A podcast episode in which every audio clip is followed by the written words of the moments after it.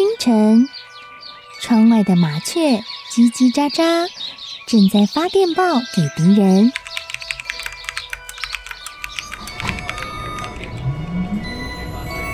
地底下的地铁，像敌人养的蛇，到处巡逻。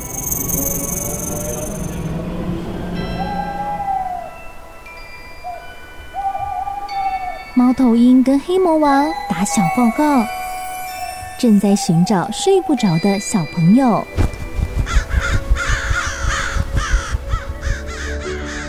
铅笔是对抗邪恶势力的宝剑。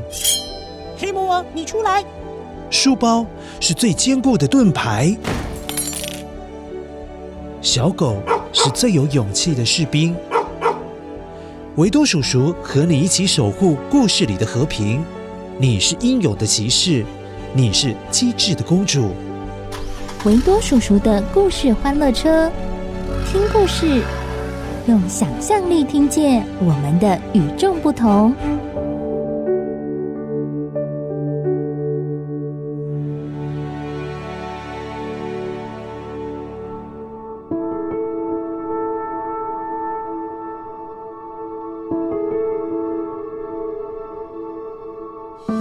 嗨，乖乖，我是维多叔叔。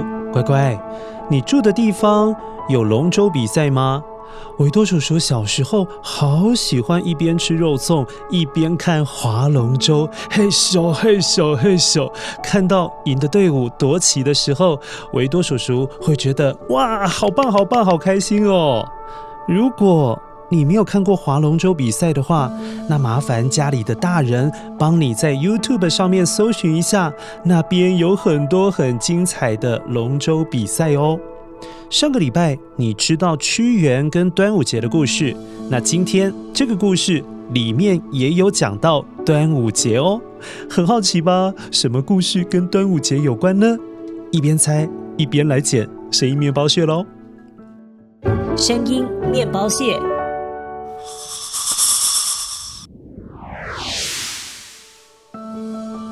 哦，这个声音好像有点可怕哎！待会听到的时候，虽然它很可怕，还是要帮忙捡起来哦。一起来听故事喽！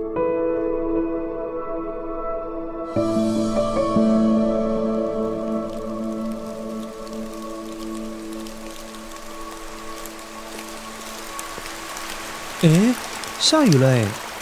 哎，怎么那么多水啊？啊，那边有一间金山寺。快要被旁边西湖的水淹没了啦！这到底是怎么一回事啊？哎，维多叔叔现在有看到两个人，一个全身穿着白色衣服的女子，另外一个是穿着佛教袈裟的和尚。他们两个人好像是在比赛法力谁比较高哎。难道金山寺淹水跟他们有关系？哼，你这只千年妖孽，从白蛇精修行成人，还不知道好好安分过日子，非得要来扰乱人间，看我怎么收拾你！法海，我跟你无冤无仇，你为什么要找我麻烦？快把我的丈夫许仙放出来！哈！乖乖。原来这两个人正在用法术斗法，为什么那只白蛇精的相公许仙会被法海和尚关起来呢？而这位白蛇精也叫白娘子，为何要用大水淹没金山寺呢？这件事情啊，要从很久很久以前说起。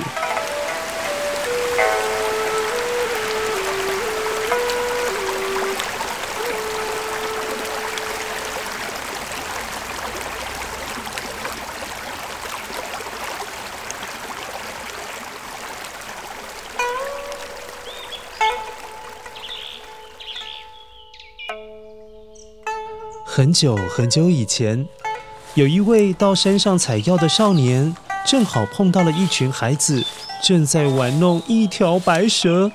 那条白蛇看起来好可怜哦，就快奄奄一息、死翘翘了。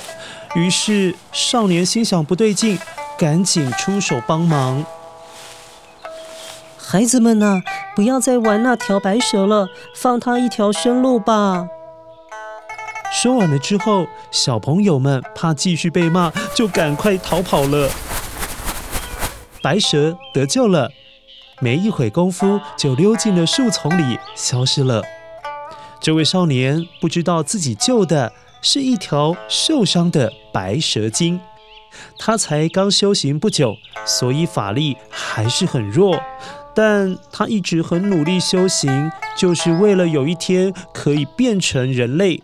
只要一千年的时间，他就可以实现他的愿望了。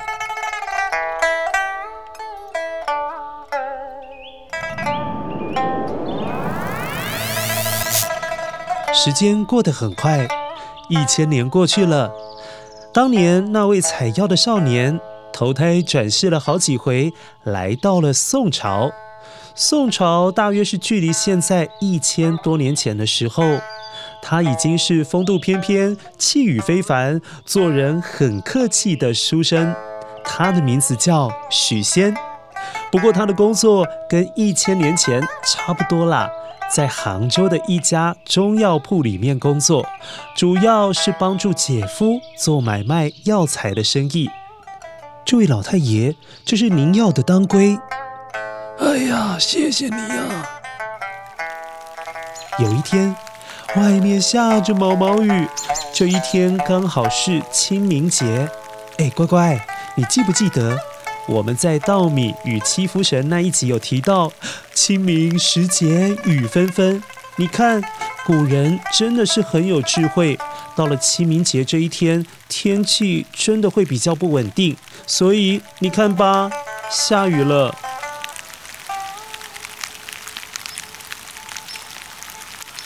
许仙被姐夫交代要去送药材给陈员外，于是赶紧撑着伞。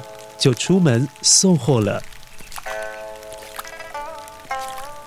许仙很快的送完药材之后，在回家路上，看见凉亭里面有一对姐妹站在亭子下面躲雨，有一点奇怪耶。其中一位穿着白色的衣服，另外一位穿着绿色的衣服。穿白衣裳的那位姑娘皱着眉头，似乎烦恼雨下太大了。回不了家。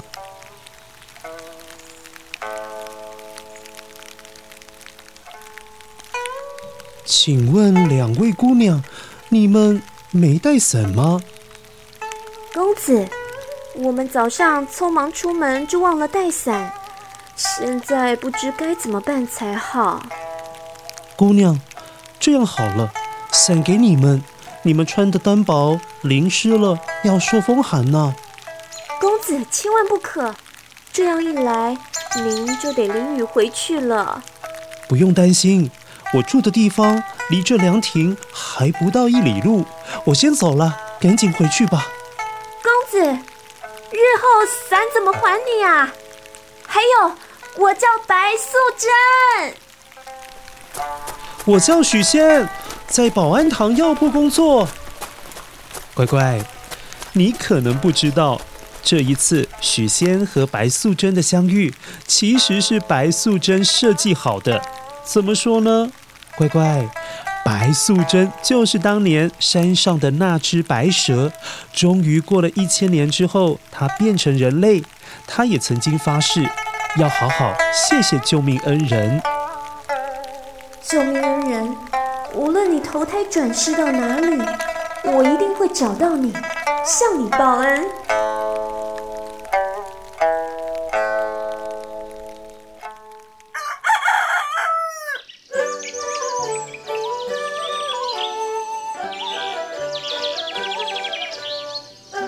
几天之后，杭州的天气终于放晴了。白素贞身边一样跟着一位穿着绿色衣服的姑娘，她叫小青。其实小青是她情同姐妹的仆人。事实上，小青是一只青蛇，才修行五百年。有一回卖蛇的店铺要杀掉这只青蛇，好煮成蛇汤卖给客人。幸好白素贞路过，就把小青买了下来。所以小青为了要感谢白素贞的救命之恩，承诺白素贞一辈子要伺候她。而小青在白素贞的帮忙之下，也才有机会变成人。姐姐，我们去找许仙吧。是啊，雨伞该还他了。欠了一千年的恩情，也是时候一起还了。白素贞和小青拿着伞来到了保安堂。许仙看到两位姑娘，很是高兴。哎，两位姑娘，那天没淋湿吧？哼，公子，您这么高兴，是看到伞高兴，还是看到我家姐姐高兴啊？啊，这，呵呵，小青不得无礼。许仙与白素贞的这段姻缘，因为那把清明节借出去的伞，最后修成了正果。许仙娶了白素贞为妻子，小青则是一起到了许仙的家里，帮忙买卖药材的事。他们过了好多年、好多年的幸福生活，甚至也生下了儿子许仕林。直到有一天。叫法海的和尚出现了，这一切都变了，唉。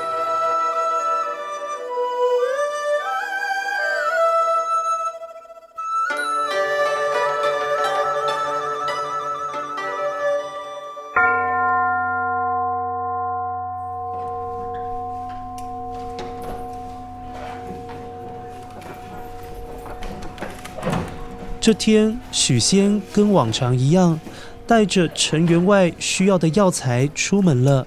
在半路上，看见了一位在街上化缘的和尚。乖乖，所谓的化缘，就是和尚他会拿着圆圆的钵，跟一些有佛缘的好心人结缘。请好心人给他们钱或者是食物，好给这些和尚，也就是师傅们，让他们不用担心吃饭的事情，让师傅们可以好好专心研究佛法。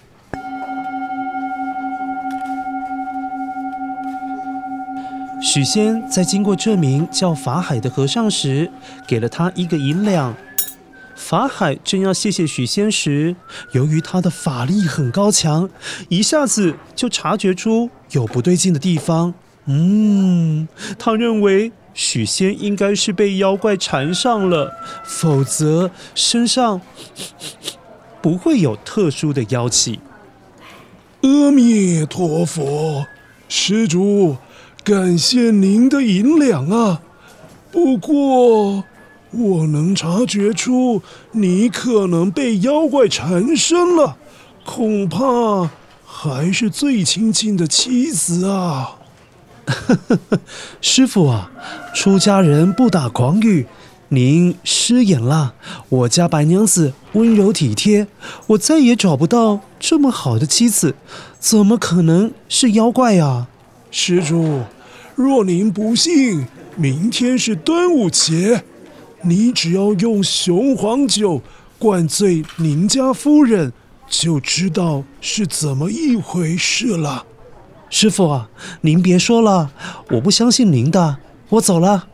阿弥陀佛，施主，您好自为之吧。回家路上，许仙越想越不对劲，为什么师傅会说这么奇怪的话？他心里想着想着。嗯，反正试试也没有关系啊。就算是庆祝端午节，跟娘子喝一点小酒，好像没什么吧。娘子，我真的觉得好幸福啊！今天是端午节，我敬您。相公，我也觉得很幸福，只是，嗯，这酒不能多喝。会会伤身体的。端午节当天，村子里有好多人都到河边去看龙舟比赛了。许仙找了娘子白素贞，一起在房间里小酌一番，喝起了雄黄酒。娘子，不行，来，今天要开心点，再来，干一杯。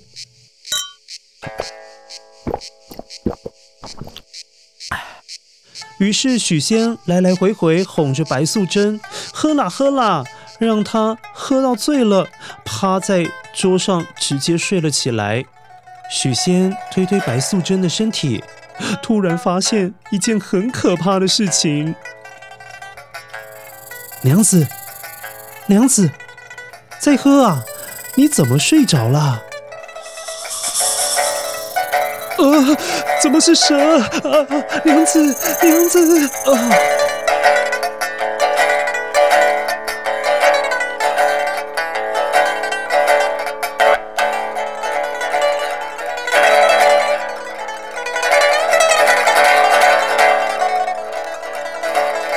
啊，乖乖，许仙被白素贞恢复成白蛇的样子吓到了，晕了过去。这一晕倒，却好几天都没有醒过来。许仙的姐姐和姐夫没有办法，只好到金山寺去请求师傅来药铺看看许仙究竟是怎么一回事啊？怎么会睡那么久？法海大师，请您帮帮许仙啊！我就这么一位弟弟。他已经好几天没醒过来了。施主，老衲必须带许仙回金山寺静养，也许这样还有活命的机会呀。其实法力高强的法海早就知道会有这么一天，便跟许仙的姐姐和姐夫说：“许仙呢，必须跟他回到金山寺，才有办法醒来，才能够活命。”乖乖，实际上法海说是要帮助治疗许仙，其实实际上是要把许仙关在寺庙里面，不让他再跟白素贞见面了。法海认为人跟妖是不能够结为夫妻，于是决定要拆散他们。然而法海的计谋被白素贞知道了，白素贞连忙赶去西湖旁的金山寺，想要救回许仙。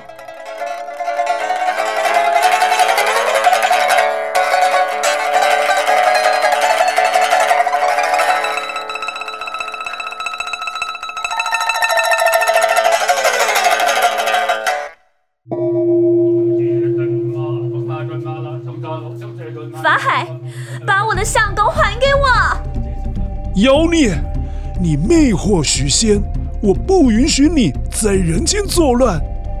法海，我没有做伤天害理的事，何况我们已经有孩子了，你绝对不可以拆散我们一家人。阿弥陀佛，孽缘呐，真是孽缘呐！就在这个时候，天空突然下起了大雨。白素贞施展法术，把西湖的水全部引到金山寺来。她打算水淹金山寺，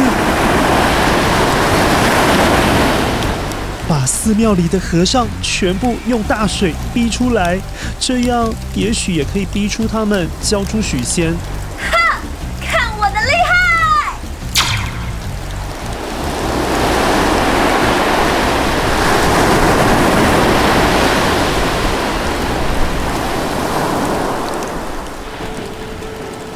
是乖乖，西湖的湖水很多很多哎。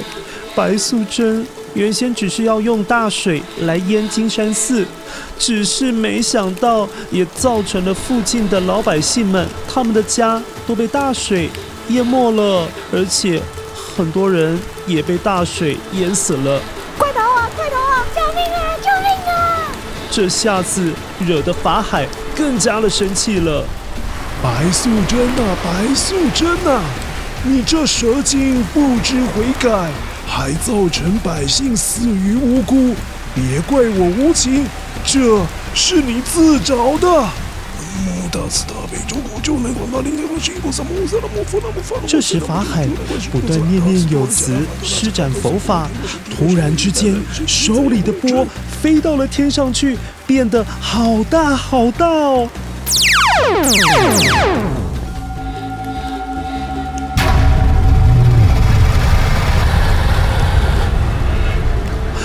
间把白素贞盖住，罩了起来，把她困在钵里面了。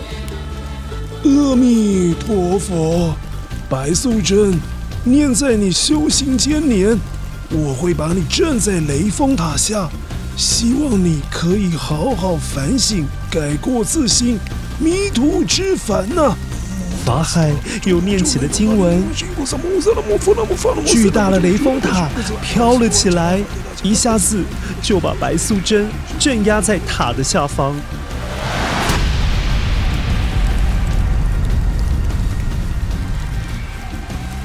放我出去，放我出去！我的孩子还没长大，需要我照顾啊！法海，放我出去！法海指着雷峰塔前的铁树说：“只要这株铁树开花，你就可以解脱了。”乖乖，你知道吗？法海指的那株铁树已经五百年没有开过花了。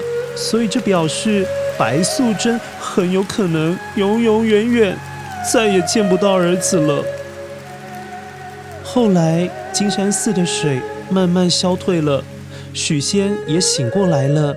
被法海放出来之后，小青带着许仕林迎接许仙回家，三个人都很伤心，因为他们很有可能再也见不到白素贞白娘子了。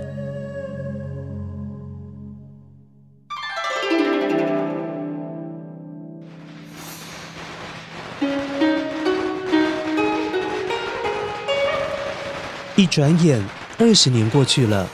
争气的许仕林苦读了多年，到京城去考试，果然不负众望，考取了状元。乖乖，所谓的状元就是当年全国参加考试的书生们，他是其中最厉害的第一名。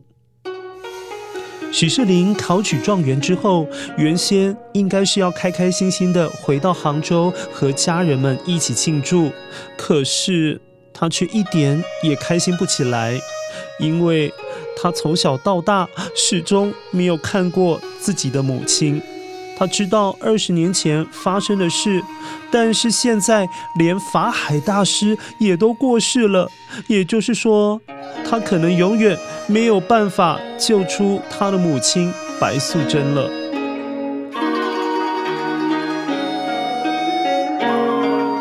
光荣返乡的许仕林没有先回到家，反而是先来到了雷峰塔前，就跪在塔前的铁树旁边。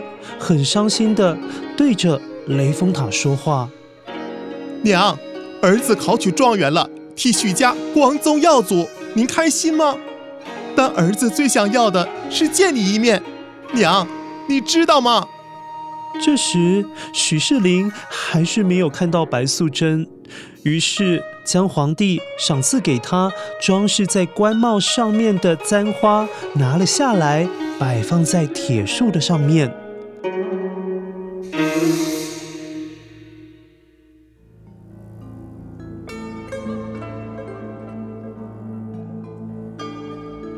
当许仕林要转身离开的时候，突然之间，雷峰塔轰隆轰隆的作响，这个塔居然裂成了两半！哇，乖乖，白素贞被从塔里面放出来了！乖乖，原来是许仕林把簪花放在铁树上面，这样子就好像是法海所说的，铁树真的开花了。所以白娘子才有办法被释放出来。终于，许仕林看到了自己的母亲白娘子，两个人抱在一起，感动的哭了出来。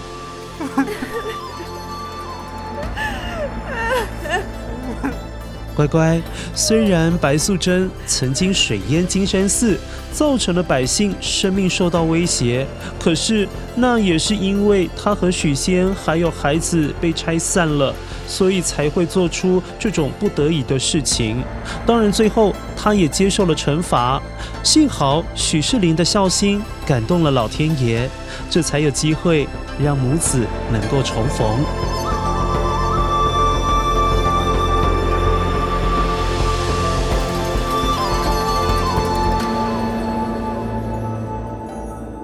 好了，乖乖，听完了故事，先一起来确认一下今天的声音面包屑。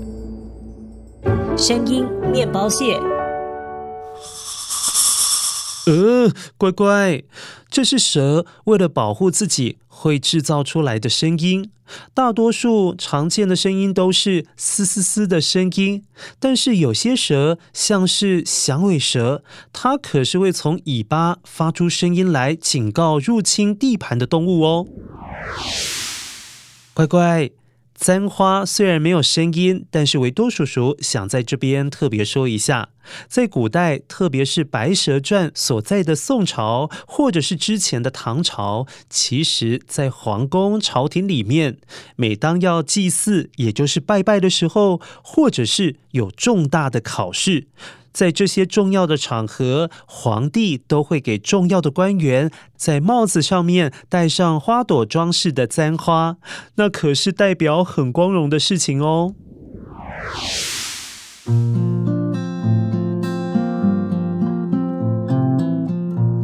乖乖，维多叔叔常在想，其实许仙跟白素贞原先过得好好的。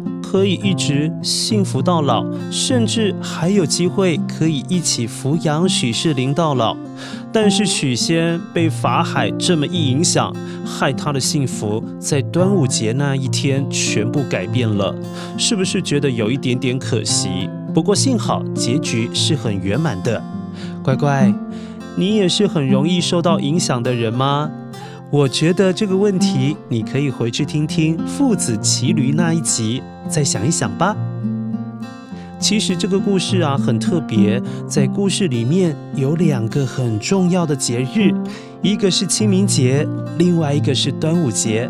所以每当到了这两个节日，人们可是很容易想起《白蛇传》，而这个经典故事才会一直流传到现在哦。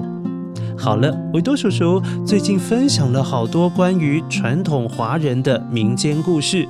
下一次我们再回到西方的童话世界里好了。维多叔叔想想，可以说什么故事呢？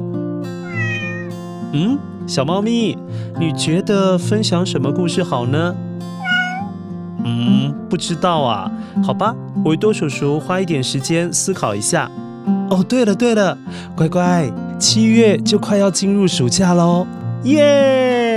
维多叔叔打算要举办一个小小的比赛，你要参加吗？那就要注意最近脸书上面的公告哦。先这样，拜拜喽。